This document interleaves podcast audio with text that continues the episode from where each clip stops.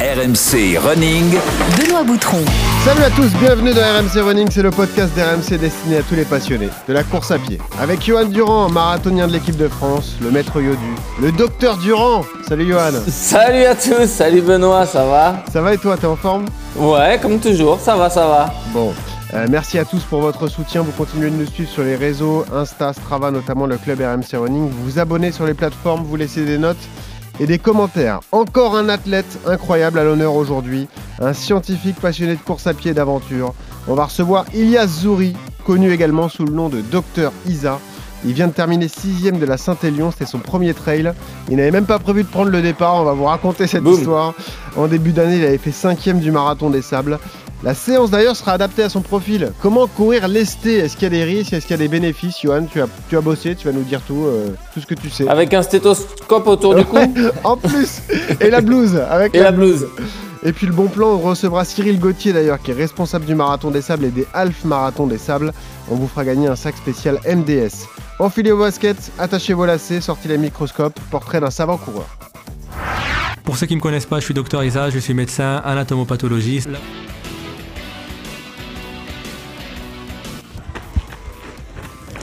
Ouais, ouais, mais j'ai chaud. En fait, je veux bien, c'est les règles. Mais quand on boit pas, il faut, euh, il faut, raisonner un minimum en fait. Bon alors tout commence le 1er avril 2022, je reçois un mail qui me dit vous êtes inscrit au marathon des sables. Aujourd'hui je vais aller plonger en immersion totale à l'intérieur d'un organe humain. C'est une course qui fait 250 km dans le désert du Sahara au Maroc en pleine chaleur. Il va falloir développer son endurance, il va falloir être prêt à faire de très longues distances avec une charge, donc un sac à dos sur le dos. Et voilà, je suis arrivé dans ce lieu exceptionnel. Welcome to Iten, Home of Champions. Et maintenant pour moi c'est l'heure d'aller dans le désert merci. On lâche rien, mec. Enfant du soleil, tu parcours la mer. Le grand Geoffrey Charpie à la production sonore. Ilias Zouri qui est en direct avec nous et Johan, c'est à 5 qu'on reconnaît les vrais. Ilias, il est venu en courant. Salut Ilias. Voilà Salut, salut tout le monde. C'est ça qu'on aime. Ça va, t'es en forme? Ouais, ça va très bien. Bon. Merci. Sois le bienvenu. Bah, merci pour l'invitation. Euh, comment, on te, comment on te résume, comment on te présente Coureur-chercheur, chercheur-coureur, euh, aventurier euh, C'est quoi le- la bonne définition Euh, médecin, coureur. Ah, médecin-coureur. Ouais. Avant tout, la profession. C'est ça.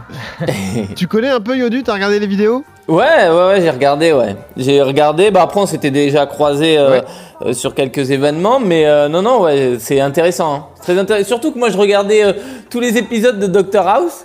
Alors du coup, des fois je tombe sur des pathologies qui étaient dans les, dans les séries, que tu vois en vrai, c'est Que tu avais c'est vu. impressionnant quoi. Ouais. Ouais, mais que tu vois pas réellement, tu vois. Ouais, Ah. tu voyais pas directement les organes. Non, c'est ça. Tu vois pas l'organe, comment il est, comment euh, une tumeur, ça représente quoi exactement, Exactement. sur l'organe ou des trucs comme ça. Ouais. Et c'est vrai que c'est intéressant, ouais. Voilà. Euh, Ilias est spécialisé en anatomopathologie. Ouais, donc mon Voilà. métier c'est ça, euh, anatomopathologiste. On peut aussi dire anapathe. Et en fait, Le euh, roi du microscope. C'est ça, le roi du microscope, celui qui fait les diagnostics des maladies euh, en analysant des prélèvements humains, qu'on appelle des biopsies par exemple, euh, au microscope. Et voilà.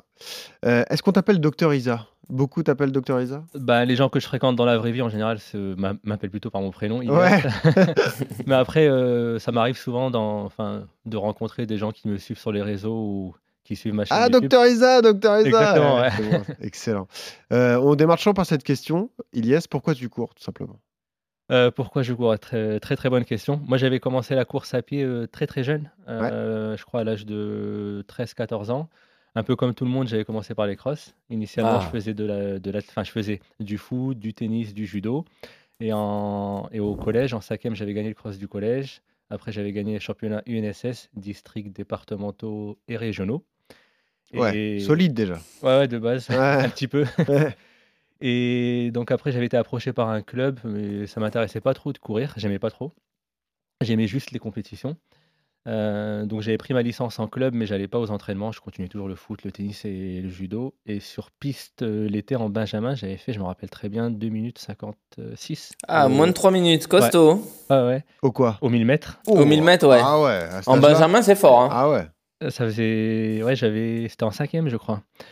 Euh, donc j'ai continué à courir, euh, mais sans vraiment m'entraîner. Et c'est quand je suis arrivé en catégorie KD2, euh, j'avais été approché par un entraîneur, c'est Mohamed El Bouzegaoui, Mhm. au club de Creil dans l'Oise.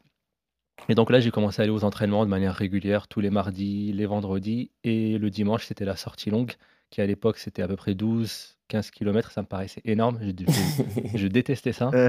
Et voilà, donc j'avais fait les crosses. J'avais fait sixième aux France de cross en cadet. Pas mal. Euh, Ah ouais. après, j'avais fait au 1500. Je crois que j'ai un record. En, je l'ai fait en junior 1. Mon, euh, mon record en- au 1500, c'était 3 minutes 53, 8,30 au 3000. Ah, c'est Mais bien. finalement, hein. j'ai fait Des juste- beaux records. hein. J'ai, ouais, enfin, c'est. Avec du recul, je trouve que c'est pas mal maintenant. Ah oui, bah, tu te rends compte. Ah oui, oui, non, mais ouais. Mais finalement, j'ai pas, enfin, j'avais pas vraiment rentabilisé en fait cette, euh, je pense, qualité que j'avais euh, pour la course à pied parce que j'ai couru que vraiment deux saisons, KD2 Junior 1, C'est un regret? Avec de l'entraînement. Ouais, ouais, ouais. Ouais. Parce qu'après, euh, donc j'avais eu mon bac, je suis rentré en médecine. Ouais, après. Première année de médecine, euh, j'avais arrêté de courir. voilà. Donc après, je m'étais dit que j'allais reprendre plus tard, mais finalement, en deuxième, troisième année, j'avais fait des tentatives de reprise, mais ça, ça, ça-. Voilà, c'était un peu compliqué, ça tenait pas trop, je m'étais blessé. Et finalement, bah, il, a- il aura fallu attendre euh, quasiment 12 ans après pour que je me mette vraiment à courir. Et on va raconter tout ça, tous les défis qui, euh, que tu as relevés depuis. Euh, on attaque tout de suite ton CV de coureur, Elias. RMC, Le CV de coureur. T'as quel âge aujourd'hui? 36. 36 ans. Et tu cours depuis que t'as quel âge du coup? Bah depuis que t'as 13 ans, même Alors, s'il y a eu des euh, coupures. Moi, je considère que Ouais. je, je cours vraiment là depuis un an et demi. Ok. Ah. 18 mois. Alors, gros borneur, tu, cours- tu cours combien de kilomètres par semaine en moyenne? C'est variable. Bah, Alors là, sur l'année sur, euh, sur l'année 2023, en moyenne, je suis à 120, 130. Ouais, donc bon près. volume. Ah, c'est beau. Ouais. Mm. Plus Euh, que moi. oh, plus que Yodu, ouais, c'est vrai. Là, je ah suis bah, mon 6000 année a été chaotique, donc. euh, Ça représente combien de séances hebdomadaires à peu près Ouais, mais je cours quasiment tous les jours. Ouais. Euh, ouais, quasiment tous les jours. Après, dans les, dans les grosses, grosses semaines, je suis déjà monté à 290 km. Oh, ouais. oh. Ah d'accord. C'était avant la Saint-Élion. Voilà, un petit bisou à mes dix frères. Voilà, Et- ce type de volume. Euh, Est-ce que tu as des records perso, des victoires dont tu es fier?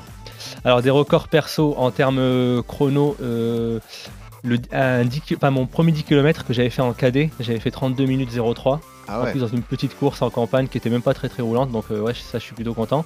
Et sur le semi-marathon, euh, 1h08, euh, voilà, costaud. 1h08 content. au, au semi. l'année dernière. L'année dernière en plus, Ouais. là c'est récent.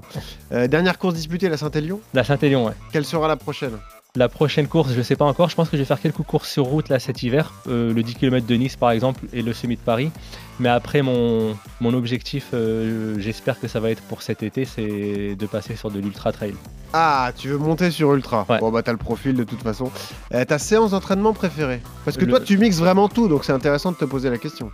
Ma séance d'entraînement préférée, c'est le seuil. Plutôt le seuil 1, c'est-à-dire que c'est des séances en fait où je vais faire des, des 6 minutes, 10 minutes à des allures euh, qui sont relativement simples pour moi. 33 minutes 40 par exemple par kilomètre. Ouais. Euh, je suis à l'aise, je prends des temps de récup très très courts, euh, voilà. J'adore faire ça. Est-ce qu'il y a une séance que tu détestes? Maintenant, les séances rapides sur piste. Ah, c'est vrai. Euh, avant, j'adorais Ça Enfin, j'adorais basculé alors. Ouais. Ça y est. Fini le 1500. Parce qu'en fait, je suis plus du tout à l'aise. Ah, c'est ça, en fait, tu souffres trop, t'as plus envie de C'est souffrir. ça, ouais. Bon, Ilias est donc avec nous en direct. Ilias Zouri, vous l'avez entendu. Docteur Isa, euh, si vous le connaissez ainsi sur les, sur les réseaux, sur YouTube notamment. Bah, évacuons ce sujet désormais, euh, enfin tout de suite. Euh, comment c'est né cette idée de Docteur Isa euh, T'as voulu expliquer des termes compliqués euh, au grand public, c'est de là que c'est parti. Est-ce que tu as été surpris de l'engouement? Parce que tu as atteint jusqu'à, je crois, un million et demi d'abonnés sur les différents réseaux. quoi. Ouais, ouais, c'est vrai que j'ai eu énormément d'abonnés et très très rapidement. Alors, comment née halluciné toi-même sur le. Ouais. Ouais, ouais, je pense, je pensais pas du tout que j'allais dépasser le million Ouais. d'abonnés. Ça me paraissait complètement, strictement impossible. Euh, en fait, je fais une spécialité qui est très peu connue du grand public et même au sein de la profession médicale, on n'est Ouais. pas, enfin voilà, Euh, les gens savent pas trop ce qu'on fait exactement. On n'est pas beaucoup en France, on est environ 1800 euh, patte. Ok. Euh, mais c'est une spécialité qui est indispensable, donc on fait les diagnostics. Il n'y a pas un diagnostic de cancer qui se fait sans, sans anapathe. Ok. Et comme on est en contact directement des, des- des prélèvements humains, des, des organes, on comprend vraiment la maladie, la physiopathologie. Et euh, je me suis dit que c'était enfin qu'on avait un peu le rôle euh, parfait pour pouvoir expliquer la pathologie euh, au grand public. Ouais. Donc c'était dans ce but-là, et c'était aussi dans le but de faire connaître ma spécialité. Et J'ai commencé à faire les vidéos. C'est lié aussi à tes traits de personnalité, parce que tu es quelqu'un qui aime bien aller au bout des choses. Là, on va le voir à travers ton profil de sportif, mais ton, ton métier demande ça, finalement. C'est que toi, tu, comme tu dis, tu analyses les organes et tu, tu vas au bout des choses pour comprendre ce qui se passe et comment on peut traiter une maladie, par exemple. C'est vrai, c'est vrai. Euh, ça peut être une qualité, mais c'est aussi un défaut. Ouais. je sais que quand je me peur. quand je me lance dans un truc, en fait, déjà, par exemple, quand j'ai quand j'ai repris la course à pied, je me rappelle très bien que ma crainte, c'était, j'ai pas envie de me, de me remettre à courir et de me remettre dans la compétition parce que je sais que ça va me bouffer les. Enfin, voilà, Ouais. je pensais qu'à ça. Ouais. Je vais toujours vouloir en faire plus. euh, Hmm. Donc, en général, dans la vie, je suis, euh, je suis un peu comme ça. Quand je fais J'avais un peur truc, que ça, euh, ça prenne le pas sur tout le reste, quoi. Ouais, voilà. Ouais. Et c'est le cas maintenant. ouais. Bah, c'est ça. du coup, malheureusement, parce qu'il n'y a plus de vidéos en ce moment, parce que tu as rebasculé complètement euh, en tant que sportif. C'est-à-dire que tu, tu prends tellement de plaisir et tu mets beaucoup euh, d'implication dans, dans ton entraînement que tu n'as plus le temps de faire des vidéos. En fait. Ouais, j'ai plus trop le temps de faire des vidéos en fait entre euh, les entraînements euh, et le travail à l'hôpital. c'est Ouais. voilà, j'ai juste le temps de, de faire ça et de manger, dormir. Qu'est-ce que tu penses de ce profil, Yodu Euh, là, on a, intéressant. là, on a un sacré potentiel quand même, parce que quand on entend les, les chronos euh, là, ce qu'il arrive à faire, on va parler des, des dernières aventures, là, la Saint-Élion, le Marathon des Sables, mais c'est, c'est quand même un sacré coureur qu'on a en face de nous, là. Ah, c'est un vrai coureur et puis c'est un vrai passionné. C'est vrai qu'il a démarré euh, ultra tôt. Après, bah, il y a eu toute la partie euh, études où il a stoppé. Donc, euh, euh, mais quelque part, quand on a des qualités, elles sont mises en sommeil, elles sont mises en sourdine. Mais dès que derrière, tu vas les retravailler, les restimuler, bah, ça va tout de suite revenir. Donc, quand je vois des chronos en 1h08 au SMI ou en 31 au 10K, euh, je me dis que ça va, ça va, je suis sûr que ça va encore descendre. Mais après, euh, euh, comme il le dit, c'est une, une organisation aussi dans son quotidien. Et aujourd'hui, ouais, il a peut-être mis le, le côté réseaux sociaux euh, euh, et vidéos de côté pour euh, se consacrer à- au sport et, et bien lui en prendre, puisque quand tu fais sixième de la Saint-Élion, euh, Ouais. c'est quand même, euh, quand même une perf monstrueuse. C'est surtout ça qui est fou, on va raconter l'histoire, mais Ilyes était inscrit sur le Half Marathon des Sables, donc des conditions climatiques complètement différentes. la course est annulée, on en parlera avec Cyril Gauthier dans un instant. Et je cherche un dossard, la Saint-Élion, bah, c'est sur la neige. Bah, c'est la même météo, c'est pareil. J'ai jamais fait de trail et j'y vais, quoi. C'est ça l'histoire. hein. C'est exactement ça, c'est que de base, je devais faire le marathon des sables, et, enfin le, le half marathon des sables en Jordanie. Et comme j'avais fait le marathon des sables l'année dernière, j'avais énormément souffert de la chaleur. Je me suis dit, cette fois-ci, je me fais pas avoir et je fais une acclimatation à la chaleur. Donc, toutes mes Parfait séances, pour la Saint-Élion. Ah, Ouais, parfait. toutes mes séances d'intensité, enfin quasiment, on va dire 3-4 séances dans la semaine, je les faisais sur tapis de course, euh, en Dans salle, en pleine chaleur, Ouais. euh, voilà, pour, euh, pour m'acclimater à la chaleur. La course a été malheureusement euh, annulée et je me suis dit non, c'est pas possible. J'ai fait une prépa énorme de 7 semaines. J'ai fait, enfin, j'ai fait, euh, c'était 180, 190 km, puis 200, 230, 250, Ah ouais. 290 km. Ah oui, oui, oui. J'avais enchaîné, euh, je crois, volumes. 38 jours, 100 jours de repos. Pour- Euh, je me suis dit, c'est pas possible, il faut que je trouve une course pour remplacer, euh, pour, bah, pour remplacer ça. Et euh, j'ai hésité entre le marathon de Valence euh, ou la Saint-Élion. Finalement, je me, enfin, finalement, j'ai fait la Saint-Élion parce que ça se rapprochait plus de ma prépa.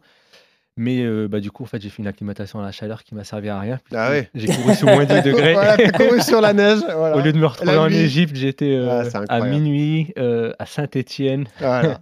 Incroyable. le verglas, le froid Ah ouais. glacial. En terminant sixième, on le rappelle, mais c'est complètement. Ouais, j'ai terminé sixième. Alors en fait, sixième, moi j'étais pas si surpris que ça euh, Ouais. de mon classement. Bon, j'en ai pas trop parlé avant, mais quand j'étais parfait, mais quand je suis, quand, quand, quand j'ai pris le départ de la de la Saint-Élion, euh, honnêtement, au fond de moi, je voulais faire un podium. Euh, Ah ouais, d'accord. ouais. Je pense que Il y a du costaud devant. hein. Il y a Thomas Cardin dont on a parlé euh, il y a quelques jours. Il y avait euh, Baptiste. Chassagne. Il y avait des mecs euh, solides quand même. hein. C'est vrai, mais comme en fait, je connais absolument rien. Enfin, je connais très très peu de choses à l'ultra trail. Je connais pas trop les, les gens. Donc voilà, j'ai un esprit assez naïf. Je Ouais, me suis non, dit, c'est bon, j'ai mieux, énormément de kilomètres. Ouais. je me sentais prêt, donc je me suis dit voilà, pourquoi pas quoi. Ouais. Et j'ai pris un départ peut-être un peu rapide, peut-être un petit peu rapide, et j'ai fait quelques erreurs sur la course, notamment euh, au niveau du ravitaillement, où euh, je me suis loupé sur les trois premières stations. En fait, Ah. j'ai pas pu me ravitailler et j'ai dû attendre le kilomètre euh, 50 et quelques, je crois, ouais, 53, 54, pour pouvoir prendre ma boisson glucidique. Ça, ça m'a joué des tours. Ah ouais. T'as rien pris entre le 0 et le 50 Alors de- en fait, ce qui s'est passé, c'est que le, c'est que je suis parti euh, au départ avec un, avec une flasque où j'avais du Morten, donc du coup ça m'a, Oui. ça m'a tenu à peu près 45 minutes. Ouais. Euh, et j'avais prévu de tourner à peu près à 100 grammes de glucides par heure euh, Ouais. d'effort. Premier ravitaillement, euh, voilà, il y, a- il y a eu un petit accident et ma flasque de Morten a été perdue. Euh, le deuxième, ça c'est moi, je me suis trompé. hein, en- J'avais deux flasques et j'ai pris la, euh, la flasque euh, d'eau Qu'av- Qu'avec de l'eau.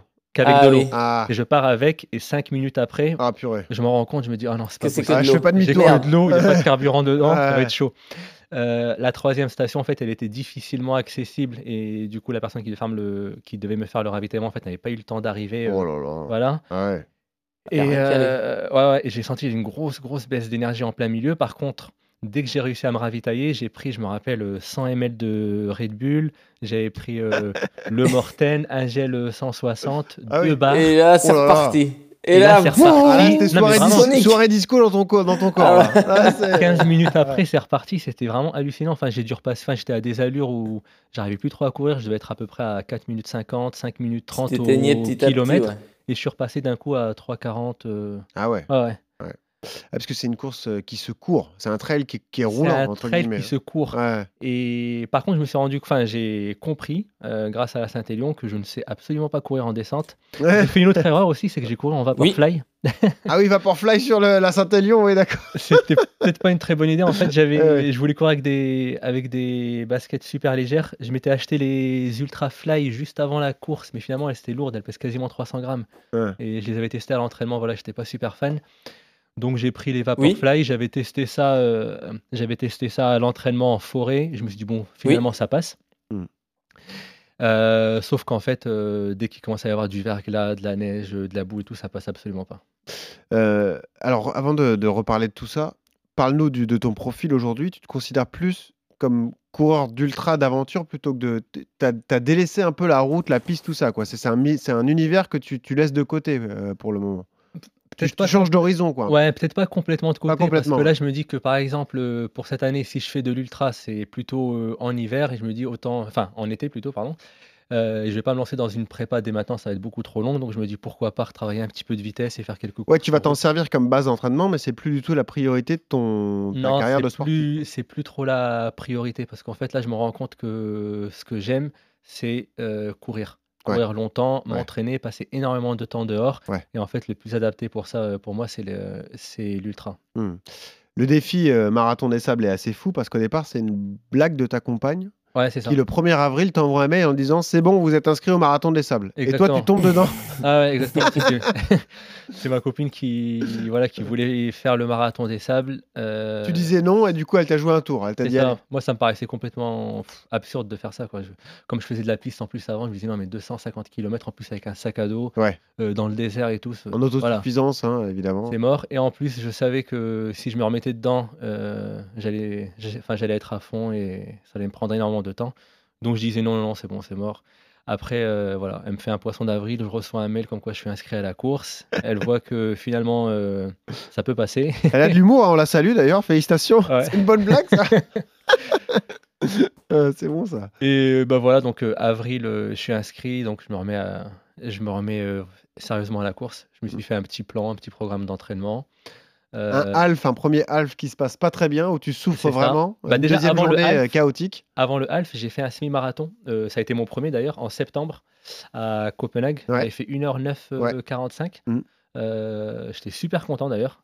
Je m'attendais pas du tout à ça. Et après, donc, je passe, je fais un half marathon des sables.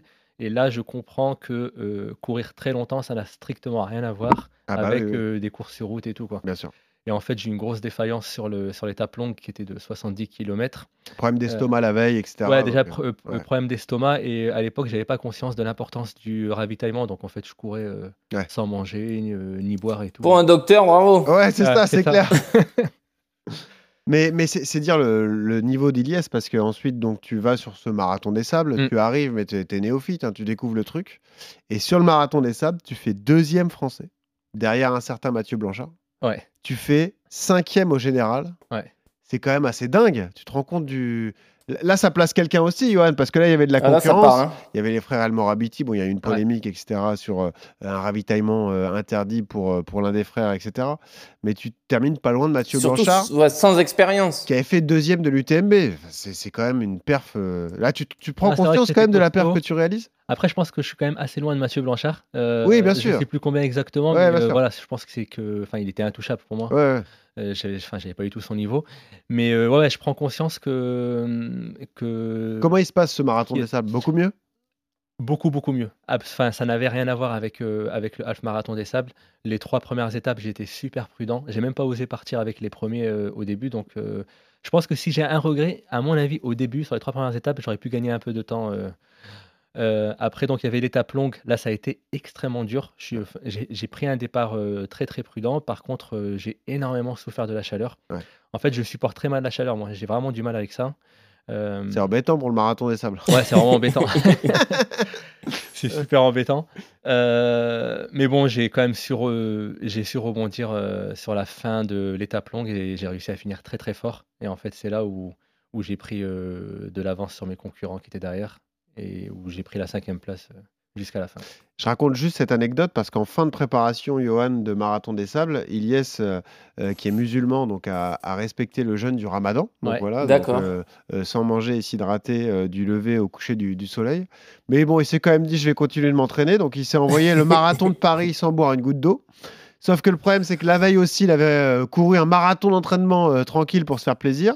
Et le l'avant-veille, il avait aussi couru 30 bornes. Donc t'imagines l'état du type. Euh, tu- et Les, d'ailleurs, les- les docteurs, c'est pareil chez les frères Gras. J'ai l'impression que Les tous les conseils qu'ils te donnent, ils ne se l'appliquent pas. C'est vrai, hein, c'est vrai. hein, c'est- comme le cordonnier le plus mal chaussé, quoi. C'est assez Ah fou. non, mais c'est ça. Ouais, c'est dingue. Ouais, c'est Euh, vrai que c'était, c'était une Un marathon époque, hein. sans une goutte d'eau, quoi. T'es t'es complètement cintré, mon vieux. Et avec un sac de 7 kilos. En plus, avec un sac, ah oui, lesté, il a couru lesté. Bah là, on va parler dans un instant dans la Ah ouais. séance, mais euh, Euh, ah, et avec le recul, tu te dis quand même, c'était peut-être pas trop prudent. C'était, bah, je sais pas en fait. Je, je me dis que c'est peut-être que ça a été bénéfique pour, euh, pour la préparation marathon des sables. Je j'ai pas de réponse pour l'instant. En fait, je me suis dit c'est simple. De toute façon, je me suis dit que pour le marathon des sables, euh, je vais être, enfin, c'est une grosse situation de stress. Je vais être en privation de, de calories. Je vais avoir un sac à dos. Il va faire chaud et tout. Donc les conditions du euh, Ramadan, c'est à peu près pareil. Voilà, je, je cours le ventre vide. euh, je vais faire du long, donc le marathon de Paris. Je vais le faire avec un sac à dos. Par contre, attention, enfin, je l'ai fait vraiment tranquille. Oui, voilà, l'allure, pas couru c'était à pas- Non, non, pas Non, du non, tout. bien sûr, bien sûr. Mais bon, C'est faut le plus- faire quand même, hein, Ouais, sans, je crois que sans j'ai boire fait une goutte 3 d'eau. heures, euh, je sais plus, 3 Puis heures avec 20, un 3 gilet, 30, quoi. par là, Ouais. ouais. Mm. Ouais, donc à 12 à l'heure quand même. Ouais, à 12 à l'heure. Mais après, avec l'entraînement que j'avais, c'était. Oui, enfin, c'était rien, Ça c'était un restait des footing. allures assez Ouais, tranquilles, c'est quoi, ouais. Mm. Bon, en tout cas, un exploit magnifique. Euh, juste avant de passer à la séance, donc là, tu passes, euh, tu rêves de passer sur Ultra. L'objectif, c'est quoi? C'est de viser le- les top courses, UTMB, tout Ouais, ça UTM. Enfin, la course qui me fait vraiment rêver, moi, c'est le, c'est la diagonale des fous. Ouais, d'accord. Ouais. La Réunion. Ouais, j'ai absolument, enfin, je veux absolument la faire un jour. Mais sinon, ouais, c'est t'as le profil, hein. UTMB, enfin les voilà. Oui. Mais Les y aller avec ton état d'esprit de, de compétiteur et de faire une place, quoi. Ah oui, clairement, ouais. Ah, voilà. le départ, euh, c'est. Enfin, si je, voilà, si je prends le départ d'une de, d'une de ces courses, c'est pour euh, donner le meilleur de moi-même. Ouais. Après, je sais pas du tout ce que ça peut donner niveau classement, mais c'est pour euh, être euh, compétitif et donner le meilleur. quoi. Bon, Ilyes reste là. Yodu, c'est à toi de jouer. On passe tout de suite à la séance. RMC, la séance. Et on en parlait, parce que là, là on l'a pas encore abordé, cet aspect de l'entraînement. Yodu, courir lesté, courir avec un gilet ou un sac à dos. On, on- on déconseille d'ores et déjà les poids aux chevilles, hein, parce que ça, ça semble être une mauvaise idée. Non, vaut mieux le gilet, ouais. Mais parle-nous de, de l'intérêt, Johan, euh, bon, surtout quand on prépare du marathon des sables comme, euh, comme Ilias, mais de, de courir lesté avec du poids. Déjà, quel est l'objectif quand on fait ce type de, de séance, Johan? Déjà, en ce moment, moi, je suis lesté aussi, tu vois. Avec toutes les tartiflettes que j'ai mangées, je cours lesté. Ça, ça compte pas, c'est du lestage naturel. C'est ça, non. Non, ouais, donc courir avec un gilet lesté, en fait, c'est vous, vous mettez euh, une espèce de veste et à l'intérieur, vous glissez des poids. Et donc, le premier conseil, déjà, c'est de jamais dépasser 10% du poids de corps max quand Ouais. on court avec un, un gilet lesté. C'est euh, 10%, mais vraiment maximum. Et donc l'idée c'est de un peu de bousculer les repères, tes habitudes, parce qu'en fait tu vas rajouter une difficulté euh, à ton corps, et donc du coup bah, les muscles vont être sollicités pardon, de manière plus intensive. Donc en fait tu augmentes la résistance nécessaire à l'exécution de ta course, de tes mouvements, et en fait ça oblige un peu ton corps à fournir beaucoup plus d'efforts. Donc Ouais. d'un point de vue cardiaque et d'un point de vue musculaire, bah, tu as une demande, tu as une contrainte qui fait que ton corps il s'adapte et il va développer euh, plus d'énergie et plus de cardio. ouais. Est-ce qu'il y a un intérêt pour un coureur sur route qui prépare du marathon? Bah, pff, moi je l'ai jamais pratiqué, mais je sais que j'ai des copains sur euh, marathon qui le pratiquaient en termes pour le côté euh, renforcement et un peu travail cardio. Parce que quand tu vas, tu vas faire de la sursollicitation musculaire, donc tu vas faire du renforcement en gros. Tu vas améliorer ta posture parce que bah du coup tu es obligé d'être gainé parce que sinon tu t'écrases, tu vois, tu vois cette sensation quand Ouais. tu as un gilet de 7 kg sur le dos, euh, tu perds l'équilibre, ta, ta posture est moins bonne. Donc le, fait d'avoir ce gilet, ça va t'obliger à avoir Ouais. ces, ces qualités-là. Et puis après, bah ouais, c'est le côté travail cardio. Tu vois, ton, ta dépense énergétique, le cœur, il est vachement plus sollicité. Donc euh, effectivement, ça peut être intéressant. Pour moi, c'est intéressant pour les trailers. Ouais. Mais euh, pour les mecs qui veulent se retrouver un peu de vitesse, euh, changer un peu, faire un peu de renfort, ça, ça peut s'entendre. Typiquement, je sais pas pourquoi j'ai ça en tête, mais euh, celui qui prépare le marathon pour tous, il peut pourquoi pas tenter l'expérience, quoi. Une ou deux séances avec ça pour faire du renfort musculaire, euh, vu qu'il y a beaucoup de Ouais, dénivelé, c'est ça. etc. Alors voilà, c'est l'inconvénient, c'est qu'il faut être un coureur confirmé. Euh, tu peux pas prendre un gilet lesté si t'es un débutant et que voilà. t'as pas l'habitude de courir. Ouais. Et après, il faut pas être sujet aux blessures non plus. Tu vois, moi par exemple, en ce moment, j'ai les mollets euh, qui sont un peu sensibles, qui, enfin, j'ai des, petites contractures, des, des micro déchirures et tout. Ouais. Donc là, moi, c'est hors de question. Ouais. Mais quelqu'un qui est en bonne forme, qui est confirmé et qui risque pas la blessure, Hmm. euh, pour moi, il peut essayer et effectivement euh, travailler en côte avec un gilet lesté ou sur du plat, faire quelques footings avec. Ça peut, ça peut s'entendre, ouais. Ilyes, comment tu l'as pratiqué Comment tu le pratiques encore Et quels sont les avantages pour toi de courir lesté comme ça Parce que toi, tu fais ça avec des sacs de riz, par exemple. Ouais, avec des sacs de riz. Enfin, maintenant, je me suis acheté un gilet lesté, c'est beaucoup plus confort Ouais. pour courir. Tu m'étonnes. ouais. Sinon, en fait, je prenais. euh, euh, bah, pour le marathon des sables, en fait, je, je l'ai fait parce que je pense que c'était indispensable. Comme on allait courir lesté pendant le marathon des sables, en fait, on court avec un sac qui est à peu près C'est pour 7 kilos, ouais. minimum 7 kilos. Ouais, ouais. Dedans, plus les bouteilles d'eau et tout, donc on arrive facilement à 9 kilos. euh. Euh, moi, pour le pratiquer, c'est que j'ai commencé progressivement. Euh, au début, c'était plutôt euh, 4-5 kilos. Après, je montais progressif et je suis monté jusqu'à 10-11 kilos. Euh, je pèse euh, 63, 64 kilos, donc c'est plus Ah que ouais. 10% pour moi. Mais, j'ai- mais je sais pas si perdu c'est une bonne 12 idée. kilos pour préparer le marathon des sables. Ah oui, j'ai perdu 12 kilos Ah, depuis que j'ai la... ouais. depuis que j'ai repris la course à pied. Euh, donc, euh, Est-ce qu'il y a des précautions à prendre quand même parce qu'on peut se blesser avec ce genre de choses? Ouais, clairement. Enfin, déjà, c'est pas, euh, c'est d'être très très prudent en fait au niveau de la charge. Donc peut-être commencer au début par 2 kilos, 3 Ouais. kilos sur des toutes petites sorties. Au niveau de 10 l'allure minutes, aussi 20 minutes. Ouais. L'allure, euh, bah, automatiquement, on va moins vite. Euh, moi, je le faisais pour le marathon des sables, je le faisais que sur des footings. Je faisais pas trop de, fra- je faisais pas de fractionné avec. Ouais. Par contre, pour le HMDS Égypte, je faisais fractionner des côtes aussi euh, avec euh, avec le sac. Euh, Tu croises un mec sur la piste couloir 1 avec un sac de 8 kilos sur le dos. Après, euh, tu que- sentais les courbatures le lendemain? Tu te sentais plus chargé Au début, oui. Au début, je sentais au niveau des trapèzes. euh, trapèzes, et c'est vrai qu'au niveau des jambes quadris, euh, voilà, ça charge plus. Ouais. Par contre, au bout d- après, euh, au bout d'un moment, non, j'avais plus de, j'avais plus de courbatures. Et tu le faisais combien de fois par semaine? Euh, pour le Half Marathon des Sables d'Égypte, je faisais ça à peu près une à deux fois par semaine. Hmm. Ça te paraît indispensable pour quelqu'un qui prépare euh, une course en autosuffisance? Bah, si c'est une, cour- ouais, si c'est une course en autosuffisance, je pense que c'est quand même indispensable de, d'être habitué à porter, euh, à porter des charges. Peut-être pas forcément en courant, le faire même en marchant ou, ou prendre un sac dans la vie de tous les jours, ju- enfin, juste pour habituer son corps en fait à avoir Ouais. cette charge. Oui. Les gars, je me suis Et ta, permis. ta foulée est différente hein, quand tu cours avec quelque chose sur Ah. le dos. T'as pas la même amplitude de mouvement de bras et de jambes. Ça veut dire quoi Plus et de donc, cadence du coup, tu Ouais, t'adaptes. complètement. En fait, je monte, enfin, on monte beaucoup moins les, les genoux. Ouais. Du coup, au début, quand on n'est pas habitué, ça me, ça m'arrivait souvent de me prendre des trottoirs, des branches et tout. Ah oui Ouais. Ah ouais ouais. Euh, ça, ça change. J'aug- J'augmente la cadence. J'ai une attaque qui était beaucoup plus euh, talon, du coup. Euh, voilà.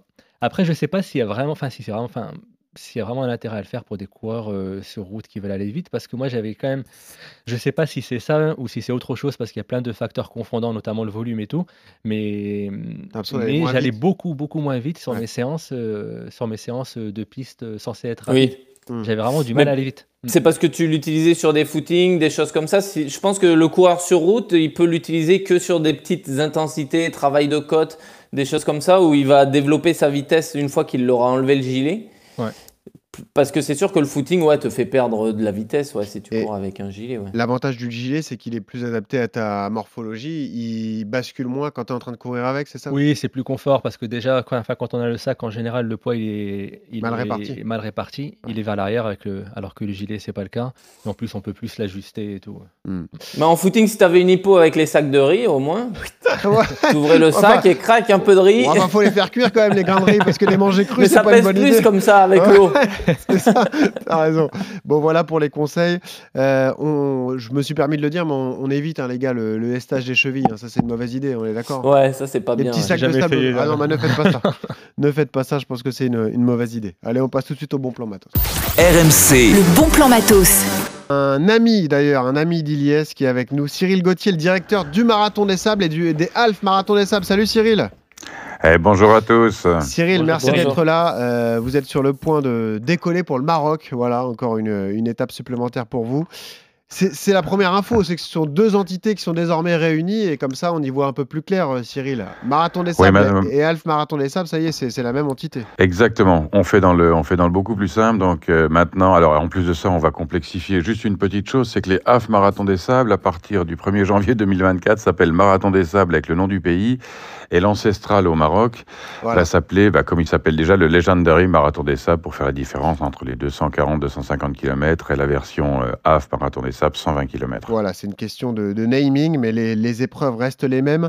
Euh, Cyril, bah, revenons sur le dernier événement pour vous. Ça a touché Elias di- directement parce qu'il a fait Ah une grosse prépa pour le, le HMDS d'Égypte, annulé pour cause de, de sécurité. Il n'était pas question de prendre des risques pour vous. D'ailleurs, ça vous a coûté très cher. hein. Alors ouais, alors déjà euh, là depuis le début, j'entends le pauvre Ilias et quand j'entends son entraînement euh, qu'il a- qu'il avait, pour- là franchement, euh, Ilias, Ilias, je te trouvais déjà fantastique. Là, je me confonds en excuses. Ah Je ouais. je sais pas ce que je vais trouver sur la prochaine course pour m'excuser, mais quand j'entends ce que tu as fait, Non, mais il est cintré. et- ah non, il- non seulement il est cintré, mais il faut que vous sachiez une chose, c'est que ce mec en course est un des coureurs les plus cool que tu puisses rencontrer. C'est-à-dire que t'as pas l'impression de voir un mec qui est dans l'élite. Tu vois un mec gentil qui se plaint de rien. Moi, je l'ai croisé un jour, il s'était bousillé le genou, il était en sang. Je me suis inquiété pour lui. Il m'a dit non, non, non, non, ça va, ça fait mal, mais ça passera. ok. Euh, quand euh, je l'ai accueilli sur le podium du Marathon des Sables en 2023, il était quasi gêné d'être à la cinquième place, genre, ouais, c'est quand même, je, vais- je- je vais peut-être déranger quelqu'un. Et je lui ai expliqué quand même que les quatre mecs qui étaient devant lui étaient que des coureurs Ah, professionnels. bon, on l'a dit, bien Et- sûr. Ouais, ouais, bien sûr. Et je lui ai rappelé qu'il avait un métier, il devait travailler 12 heures par jour et il arrivait à être dans le top 5 mondial. Donc, euh, sa sobriété, euh, l'exactitude de ses entraînements, sa précision sont impressionnantes. Et frère, franchement, Ilias, je ne pouvais pas assumer euh, de faire l'Égypte parce qu'effectivement, on n'avait plus les garanties. On a eu les garanties une semaine avant en Jordanie, ça a été une édition de dingue.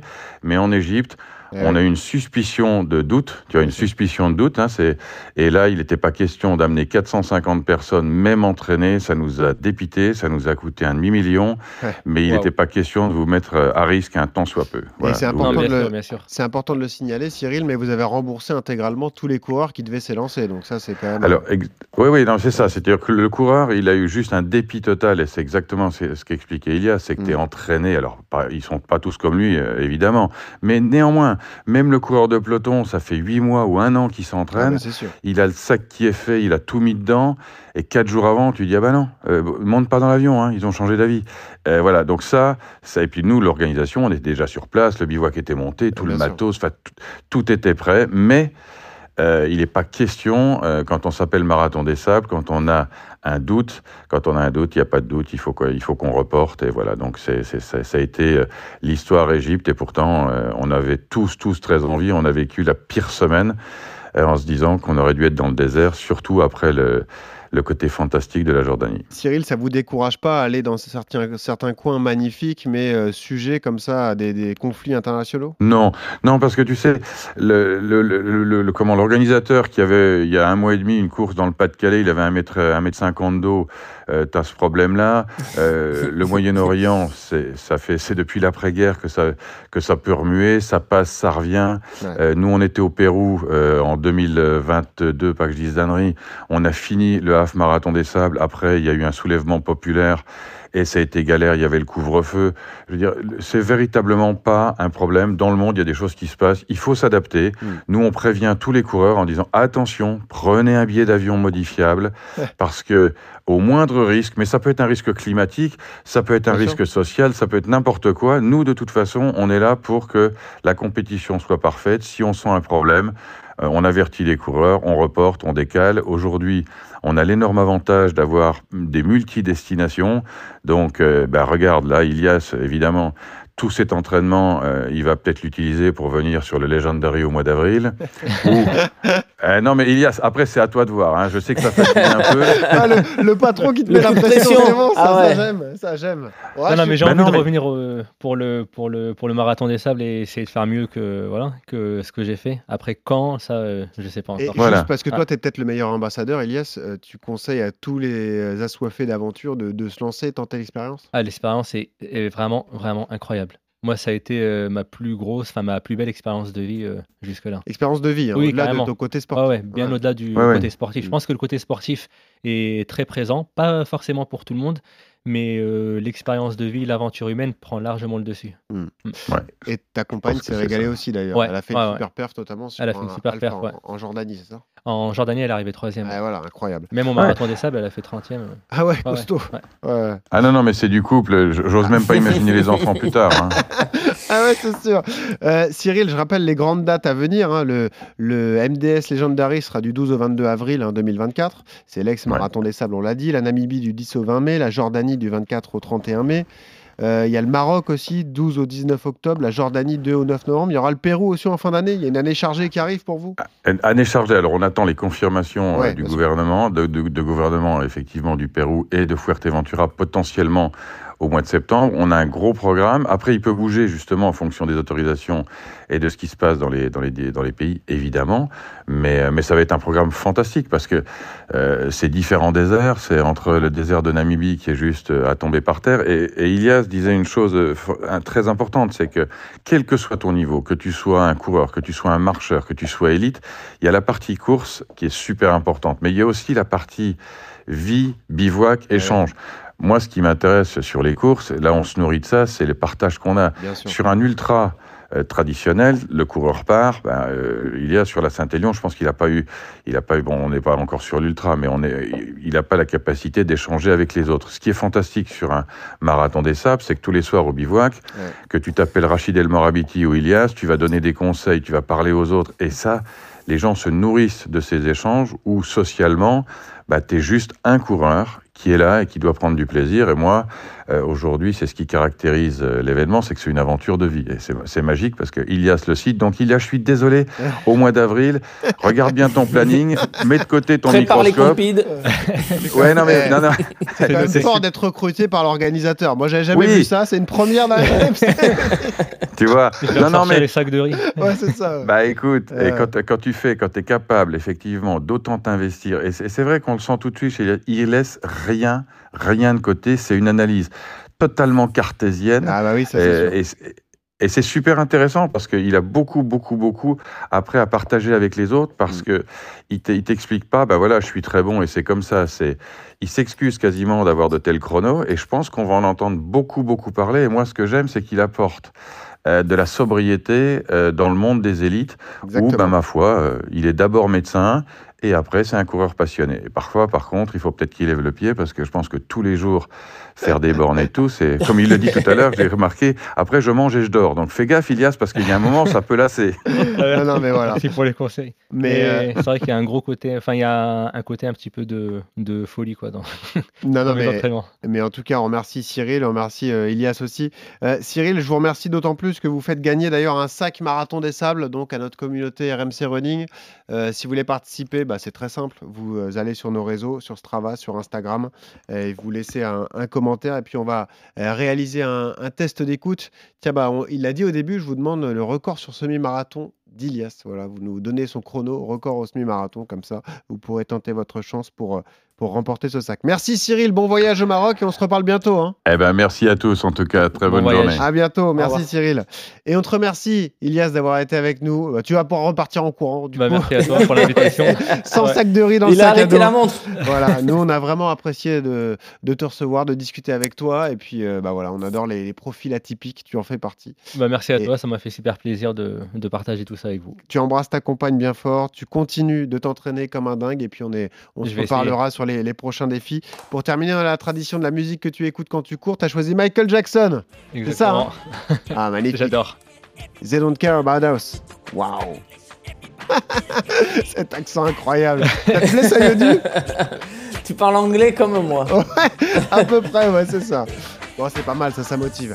Merci Elias d'être venu. Merci Merci, à à, toi. Maître Yodu. Et Salut à toujours ce conseil pour terminer, même quand vous avez un gilet lesté, quand vous courez, souriez. Ça aide à respirer. Salut à tous.